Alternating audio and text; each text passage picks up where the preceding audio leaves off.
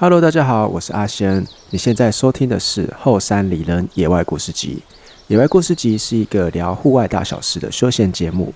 节目呢，主要是由透过分享大家投稿而来的故事，加上自己的一些经验分享。那希望可以透过这些故事啊，让在听这个节目的你们能够有所启发，得到一些收获。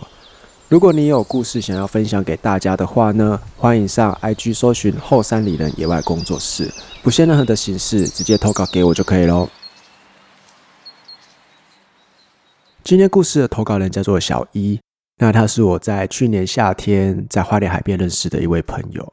故事开始前啊，先做一个前情提要。今天这一则故事发生的地点是在水云瀑布。水云瀑布是一个在苗栗县泰安乡的瀑布。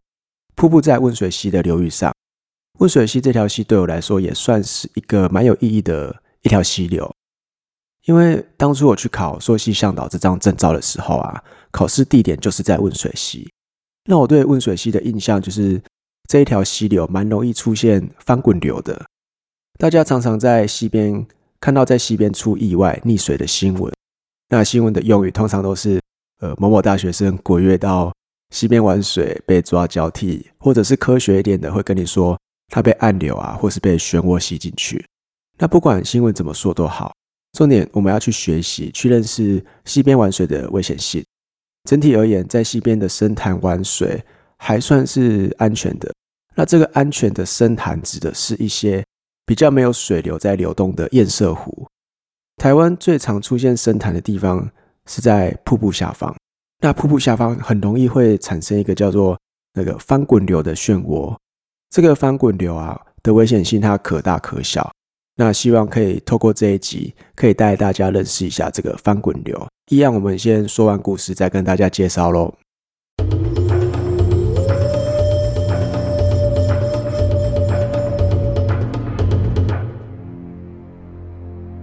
在某一年的夏天。我和朔溪的伙伴一起去水云瀑布。我们在去水云瀑布溯溪的过程中啊，不管是跳水还是滑水道，我们都玩得非常尽兴。那在行程的最后，我们打算玩一个滑水道。这是一个很高的滑水道瀑布，大概有十米这么高。我们准备好之后，我让我的溯溪伙伴先滑，因为说实在的，我有一点怕，毕竟这么高的瀑布。我们倒数着三。二一，接着他头也不回的一口气就滑了下去。这个滑水道过了几秒钟，我没有看到他从水面浮出来。这时候我想说他应该是在玩啦。然后又过了十几秒之后，我开始急了，开始大喊他的名字，但是回应我的只有瀑布的水声。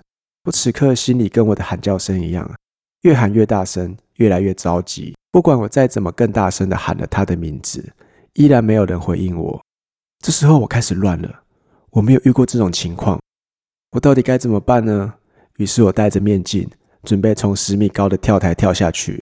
我心里想，不管怎么样，我一定要把你救回来。如果没有救到你，害死我最好的朋友的性命，我也不知道该怎么活了。当我准备跳下去的时候，他突然出现在我的视野当中，我心中的石头终于可以放下了。这时候我才发现。原来我的双脚一直颤抖着，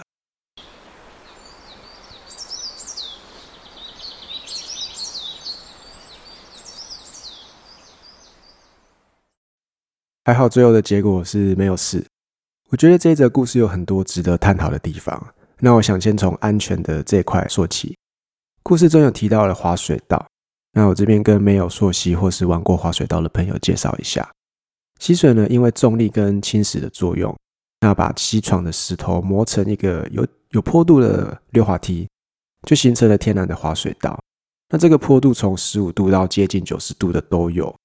要玩滑水道的前提啊，就是你要确定你滑出去、溜出去的方向是不是安全的。那再来要自己身上的装备是不是可以去吸收你在滑的过程中的一些碰撞或者是摩擦，因为石头的它的岩石的软硬度不一样。那这个差异侵蚀之下，可能会有些地方没有被磨掉，会比较尖。那如果只穿了短袖短裤或是太薄的衣服的话，就很容易被刮伤。那回到故事，他说过了几秒钟，他没有看到他朋友浮出水面。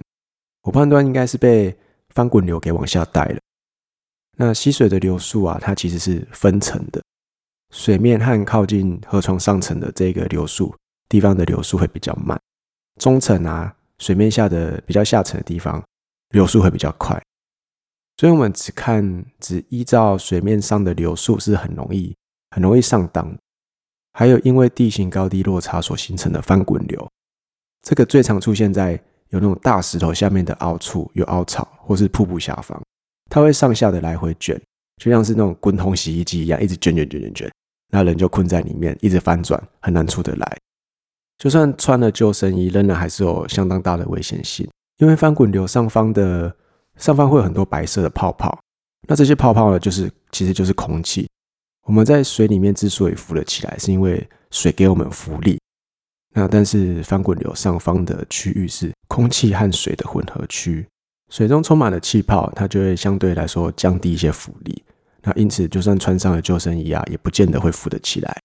这些白色气泡的区域，在国外啊，有一个专有名词叫做 ball line，就是形成这个泡泡的沸腾区。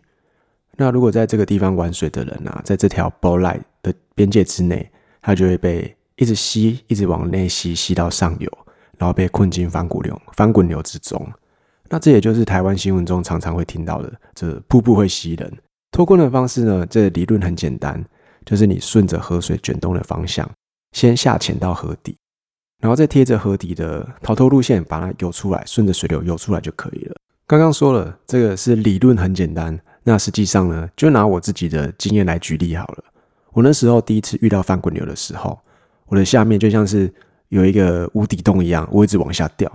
那我不管怎么样的踩水，我都感受不到任何一点浮力。那一直半浮半沉的，一直在喝水，我就很不舒服。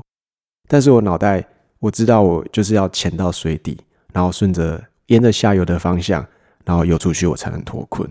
但是当下我的内心真的觉得很害怕，而且我是戴着面镜的。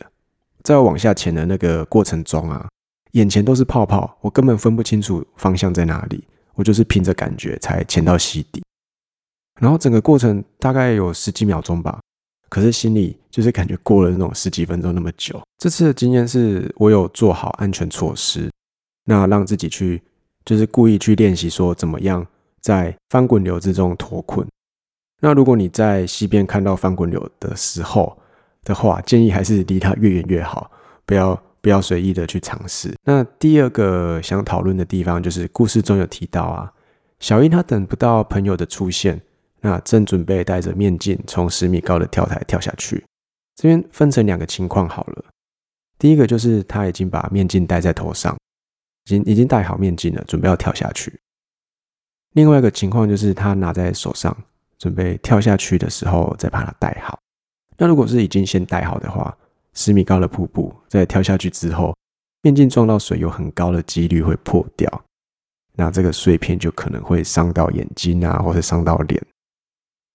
而且我们一般人在跳水的时候，在跳的过程中，常常不自觉的会把头往下看，去看水面。那再加上小易这个紧急的状况，他可能就是很着急的想要去找到他的朋友，很可能就没有办法做好一个正确的跳水姿势。就容易受伤，然后再加上啊，如果小易的朋友他真的在水里面出事了，那他可能就是撞到石头，或者是被翻滚流困住。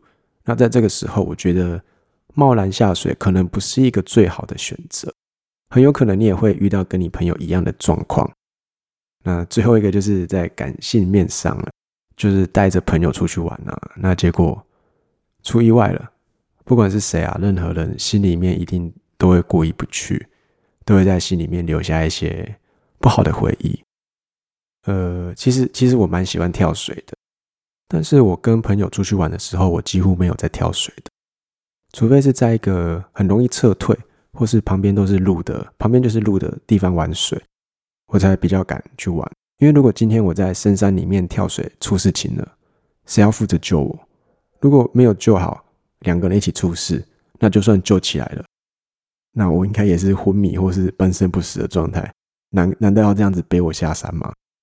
在在刑法上有一个名词叫做危险共同体，意思就是大家在一个危难的环境下，像是登山啊、潜水啊，在能力所及可以救援，那他却不出手帮助，这是违法的。假设啊有一支登山队，那他是相约去爬山，那队员 A 啊一时重心不稳，在快要滑落山谷的时候，那他把手伸向队员 B 说：“哎，救我，救我！”